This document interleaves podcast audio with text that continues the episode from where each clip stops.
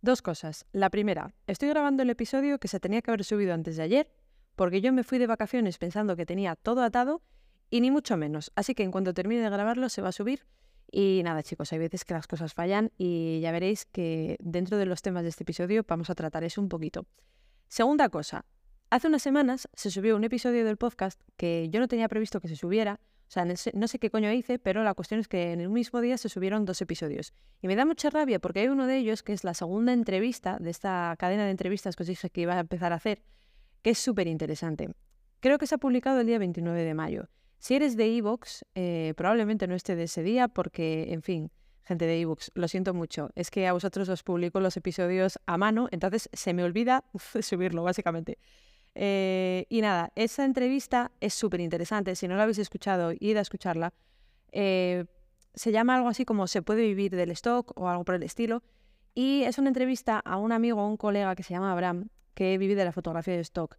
Pero vive de la fotografía de stock de una manera realista, no la idílica que nos pintan. Abraham tiene mucha experiencia, en muchos años en la fotografía, pero no lleva tanto con el stock. Ahora mismo está consiguiendo, ha conseguido vivir del stock y, bueno, en ese episodio hablamos sobre algo realista, o sea, de una manera realista, desde un punto de vista eh, realista de, qué es vivir de la fotografía de stock, que no es eso que alguna gente te pinta tan naif de, no, empieza a vivir de, de lo que quieres viajando por el mundo en seis meses. Mentira, no es así.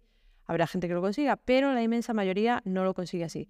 Y bueno, en ese episodio desmontamos muchos mitos, hablamos un poquito sobre, sobre el stock, que seguro que muchos de vosotros estáis interesados, incluso hacéis stock. Así que espero que os guste muchísimo. Id a escucharlo al terminar este episodio porque os va a gustar mucho. ¿Y de qué vamos a hablar en el episodio de hoy? Bueno, antes de nada, para quien no me conozca, yo soy Mara Valderrey. Me defino como fotógrafa y videógrafa para eh, empresas y profesionales, para negocios. Algo así como fotografía comercial, podríamos decir, ¿no? Eh, trabajo eh, con fotografía de producto, fotografía gastronómica, lifestyle, Em, fotografía corporativa, hago mucha y nada, hace unos meses que he abierto mi estudio aquí en el centro de Gijón, después de un tiempo pensando si dar ese salto me merecía la pena a la hora de mi negocio, ¿no? Tenéis varios episodios muy interesantes sobre ello, en los que os destripo cómo es abrir un estudio, lo que me gastado, todo. Y, nada, eh, se puede decir que yo no llevo mucho tiempo viviendo de la fotografía, em, aproximadamente algo menos de dos años, en septiembre haré dos años que soy autónoma. Y me va relativamente bien. Y me empezó a ir bastante bien bastante pronto. Entonces, bueno, os hablo sobre ello, os hablo sobre el día a día de la fotografía de una fotógrafa profesional, de cómo es. Eh, y os acerco un poquito la fotografía a todos aquellos que o estáis empezando o, o incluso lleváis un tiempo, pero bueno, estáis un poco hartos de los típicos fotógrafos que os venden todo de color de rosas, que ganan muchísimo dinero y que son esas figuras tan inalcanzables. Se puede alcanzar pero con esfuerzo, eso por supuesto. Y una de las cosas necesarias para, yo creo, alcanzar el poder vivir de la fotografía es tener la mentalidad adecuada. A mí no me gustan todas estas magufadas de proyectar lo que quieres ser y autoayuda y, y los chakras. No, por Dios, no.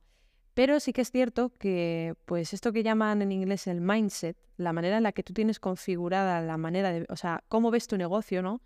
Es muy importante. Podemos ir por la vida como si debiéramos algo a alguien o podemos ir por la vida seguros de nuestro negocio, de lo que ofrecemos y entonces nos irá mejor. Yo no soy de las que cree que si te esfuerzas mucho llegarás, porque hay gente que no llega hay, gente que por X razón no llega, o hay gente que se esfuerza mucho pero se esfuerza mal. Eh, yo para eso soy realista. No creo que todo el mundo vaya a conseguir vivir de la fotografía. No creo que toda la gente que esté escuchando este podcast lo vaya a conseguir. No es por fliparme y que yo sea la más lista aquí del barrio, ni muchísimo menos. Hay gente que hace las cosas mucho mejor que yo pero, pero hay que ser realistas y no todos vamos a conseguir vivir de ello. No porque nos, como digo, no porque seamos mejores o peores, sino porque hay veces que se cruzan cosas en nuestro camino, que mm, nos gustan más otras cosas, que se nos da peor de lo que pensábamos, que el trato con cliente no nos gusta, en fin, muchas variables. Pero una de las cosas que ya os digo, yo veo súper necesaria para poder vivir bien de la fotografía es tener esa mentalidad adecuada. Esta mentalidad se construye en el día a día. Yo no la tengo ni mucho menos formada del todo. Lo que os voy a contar es, eh, después de mucho esfuerzo, mucho tiempo cambiando mi manera de ver las cosas, cambiando mi manera de comunicarme con clientes, de vender mi negocio, de vender mi servicio. Em, ya os digo que no es de un día para otro y supongo que me moriré o me jubilaré y todavía seguiré eh, intentando cambiar todo esto para mejorarlo, para seguir mejorando mi negocio. Pero bueno, quizá este episodio no te sirva tanto como para aprender, como otros episodios de los que tengo en el podcast, pero sí para remover algo dentro de ti. Hace unos días estuve en un congreso eh, de fotógrafos que me gustó mucho, porque uno de los ponentes dijo, de aquí tampoco hace falta que os vayáis con un aprendizaje de la leche, simplemente idos con el sentimiento de que tenéis que hacer cambios en vuestro negocio, de que, tenéis ahí las mariposillas en el estómago de decir, vamos a ponernos a funcionar. Y espero que este episodio del podcast os sirva para eso un poquito, ¿no? Para, vamos a, tomar un poco de espabilina y vamos a decir, venga, vamos a montar este chiringuito y vamos a hacerlo de la manera más adecuada posible. Entonces, uno de los puntos de mentalidad que yo es que no quiero decir mentalidad ganadora, es que me suena tan mal, tan vendehumos, pero bueno, uno de los puntos que nos van a ayudar a construir un negocio que sea rentable, un buen negocio, es atreverse, es echarle morro, es no, no escuchar las críticas, pero solo escuchar las críticas que de verdad eh, sean constructivas, las que mm, intentar filtrar un poquito y escoger las que de verdad van a ser útiles para nosotros y para nuestro negocio. Os pongo mi caso personal. Yo soy de un pueblo, de un pueblo de León. Aunque trabajo aquí en Asturias, yo soy de un pueblo de León, eh, de no muchos habitantes, menos de 9.000 aproximadamente, todo el municipio. Y, hubo un momento cuando yo me empecé a aficionar a la fotografía, que pues hará, es que nunca sé el año concreto. Creo que principios de 2017, finales de 2016, pero no lo tengo claro. Cuando me empecé a aficionar a la foto, pues yo me abrí mi cuenta de fotos, porque bueno, yo tenía mi cuenta de Instagram de personal y dije, voy a abrirme otra para subir las fotos que hago a mis amigas.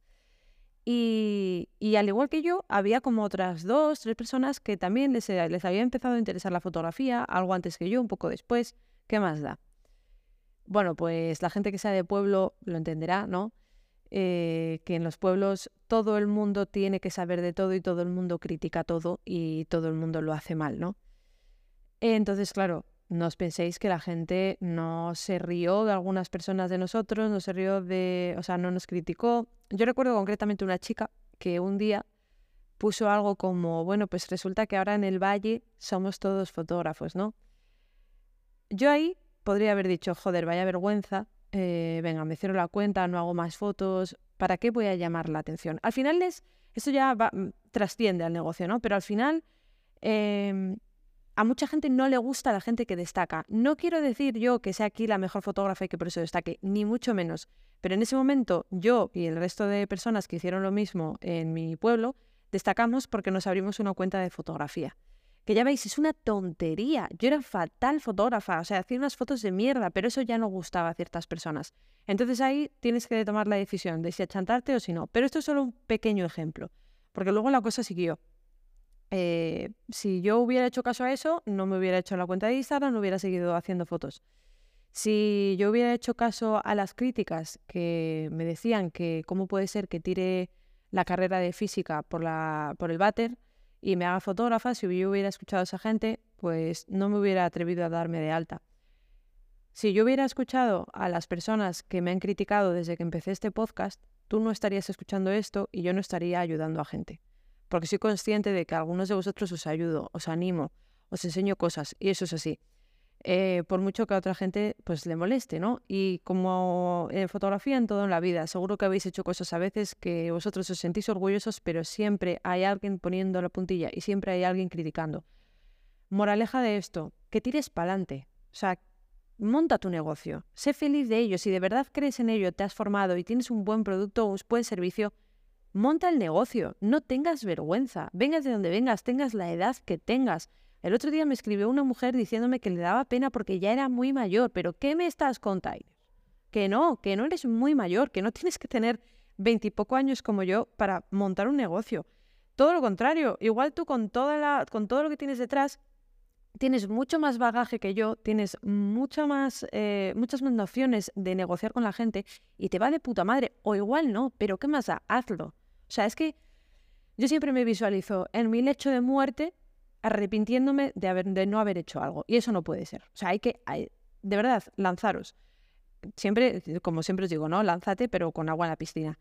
No te lances de cabeza a la, que cubre 20 centímetros. Entonces, em, eso, eso, yo, este punto yo creo que es uno de los más importantes. El tener esa iniciativa y el tener esa valentía de hacerlo, joder, que es que no, que, que os critiquen, ¿qué más da? Y lo dicho, filtrar las críticas es muy importante.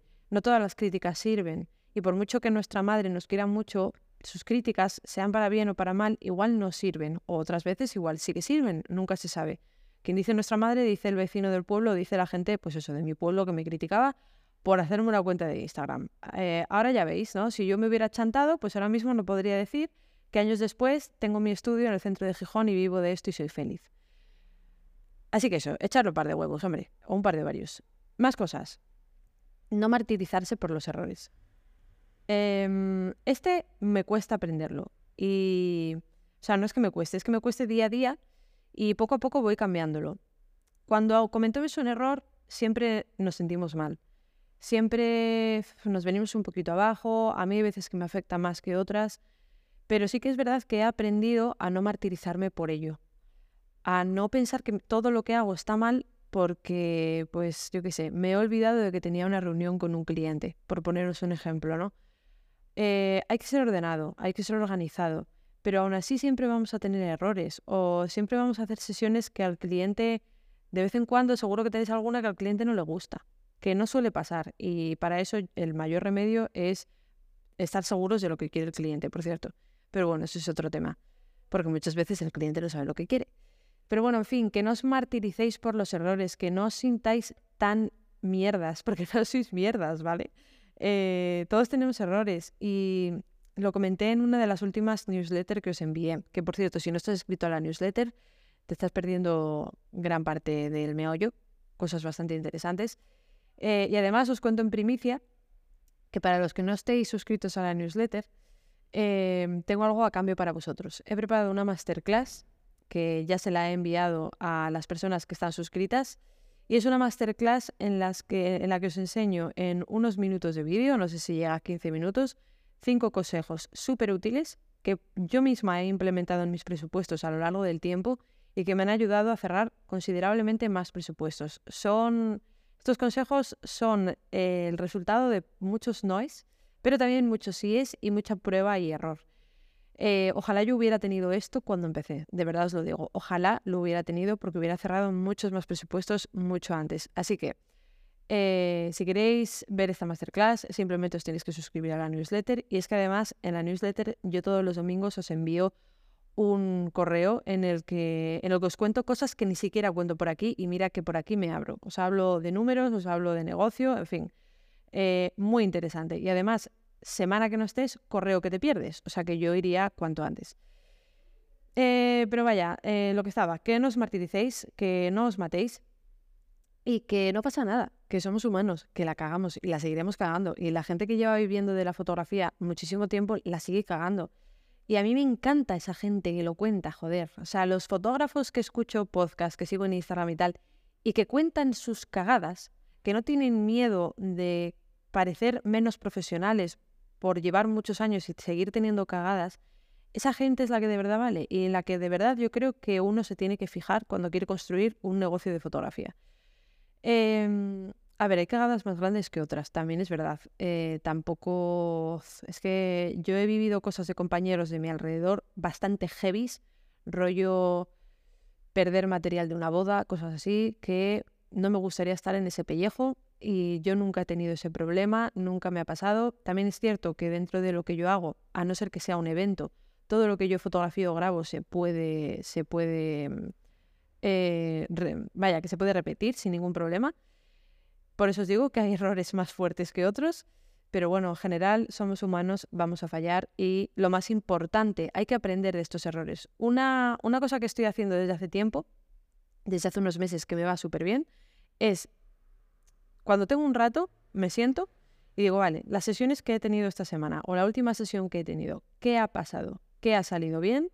¿Qué ha salido mal? ¿Lo que ha salido mal? ¿Por qué ha salido mal? Por esto, por esto, por esto. Vale, pues vamos a implementar algo a la manera de trabajar que intente solucionar esto. Y así es como se atajan los errores, no cagándola una y otra vez en la misma cosa.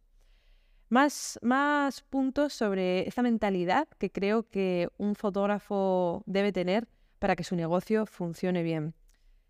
No debes nada a nadie. José Luis, no debes nada a esa novia. Em, Mari Carmen, no debes nada a ese dueño del restaurante. No les debéis nada. Os están pagando a cambio de un servicio. Punto. Ahí está lo que le debéis. Vuestro servicio, vuestras fotos. Ya está. Yo entiendo que cuando empiezas, que a mí me pasaba no hace tanto, cuando empiezas te sientes súper agradecido con la persona que te está contratando. Y si es un proyecto que encima tenías muchas ganas de hacer porque te viene bien para el portfolio, porque tal, te sientes súper agradecido.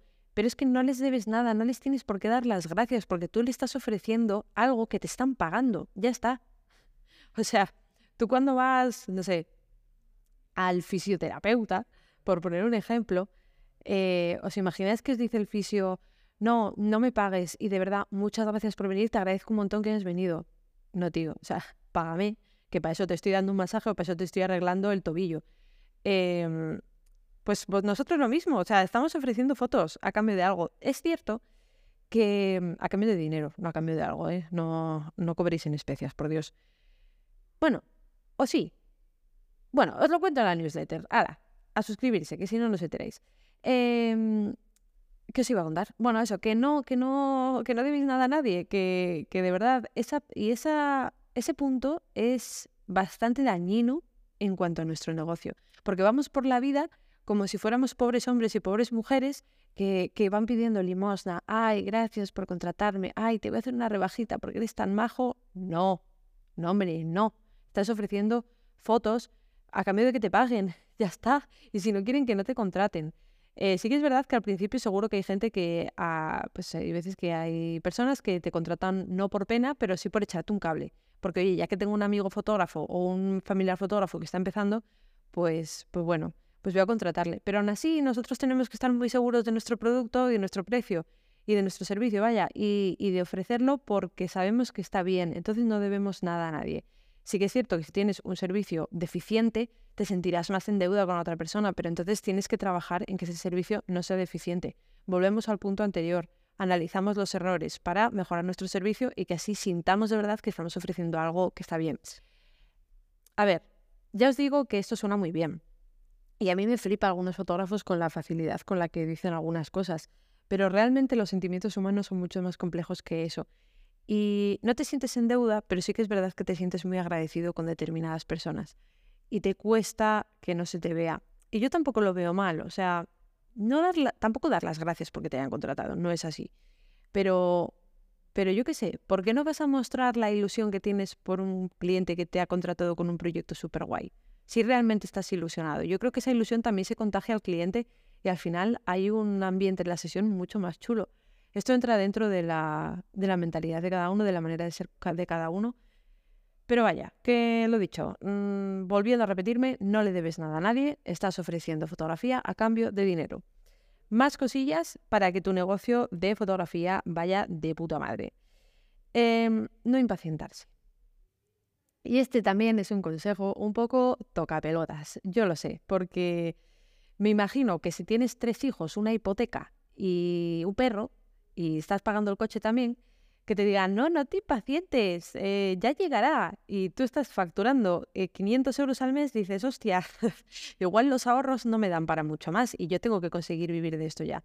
Yo lo entiendo, pero es un error dejar de trabajar y tirarlo todo a la basura porque, porque no veas resultados todavía.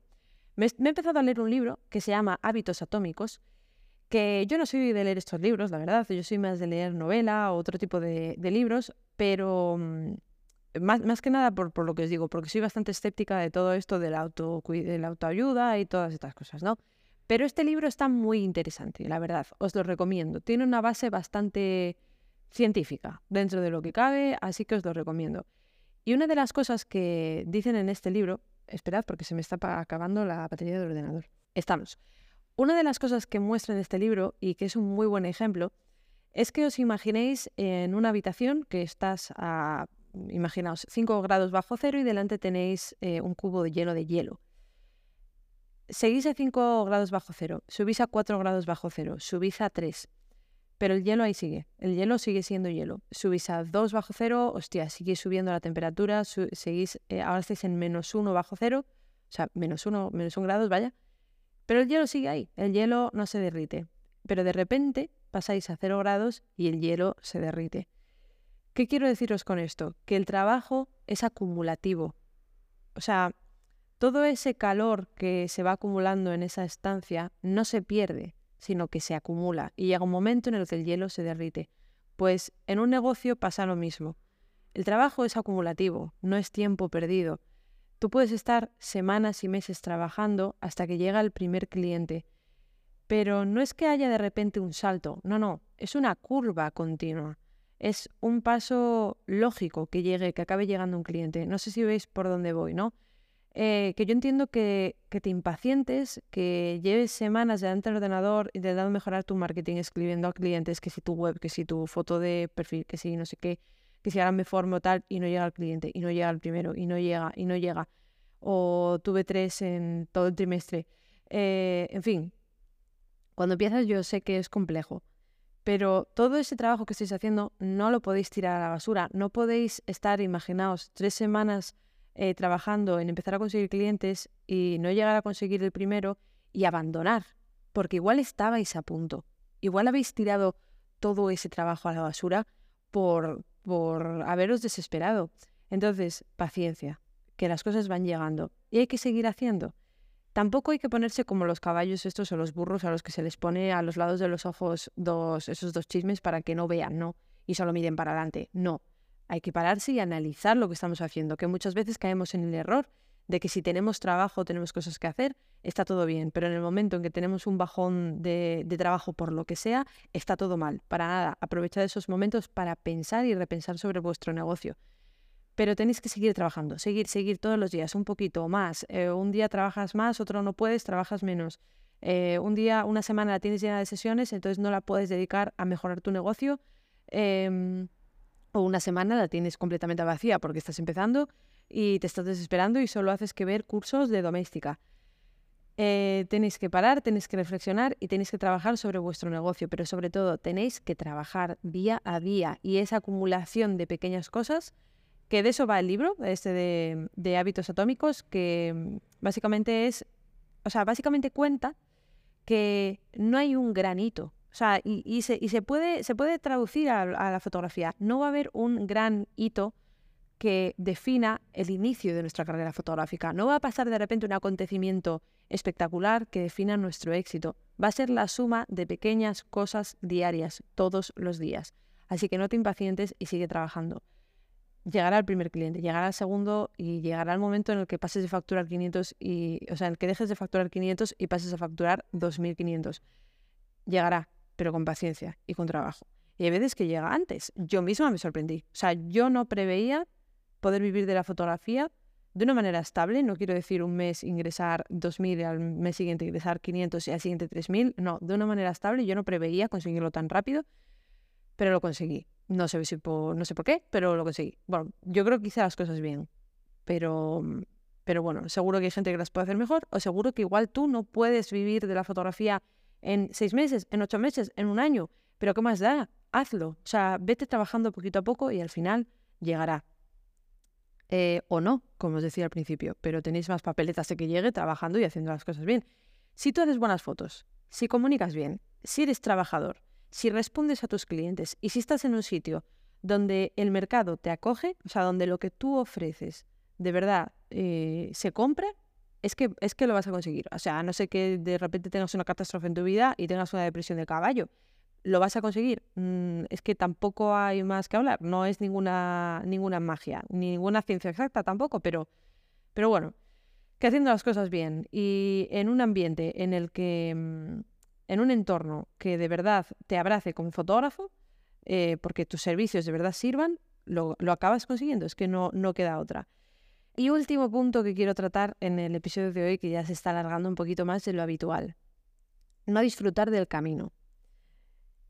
A ver, diréis, ¿qué hace esta tía de 24 años diciéndome que disfrute del camino si nació hace cuatro días? Yo lo entiendo, porque la mayoría de los que estáis escuchando este podcast sois mayores que yo, y considerablemente mayores que yo, mucha gente. Pero si de algo estoy orgullosa es de que disfruto todos los días. Unos días son peores que otros, tampoco vamos a pintar esto de color de rosas.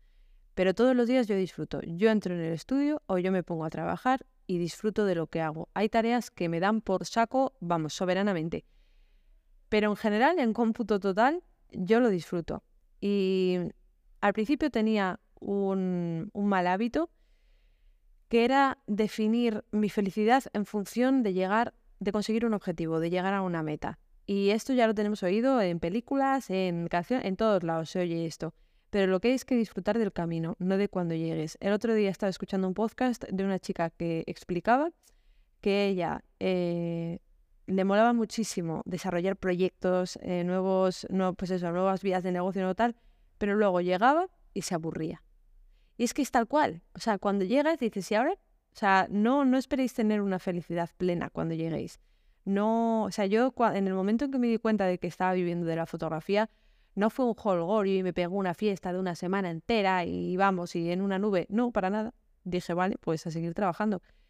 Y ahí es cuando sobre todo me di cuenta de que tenía que disfrutar el día a día. De que, de que igual es mejor un día trabajar un par de horas menos, en vez de trabajar 10, trabajar 8, eh, y esas dos horas irte con unos amigos o irte a tomar un café al lado del estudio porque te mola un montón ir. Disfrutar de esos pequeños pasos. Y no fijarte tanto en el resto. Porque hay veces que a mí me, revienta, ¿no? Porque yo estoy tan tranquila, estoy súper feliz porque dice, qué guay, he cerrado este cliente que me apetecía mucho. Entro en Instagram, veo que no sé qué fotógrafo está con un cliente de la puta virgen y digo, pues vaya mierda, lo que he conseguido, vaya mierda. Y no es una mierda, o sea, hay que disfrutar de esto, no fijarse tanto en el otro, no compararse tanto, que es muy malo mentalmente, y ser feliz de lo que hacemos día a día, que es un trabajo súper bonito, con sus más y sus menos, pero en general es un trabajo súper bonito. Yo estoy súper feliz siendo, siendo fotógrafa, la verdad. Ha sido una muy buena decisión tirar esa carrera a la basura, como me decía mucha gente, y hacerme fotógrafa.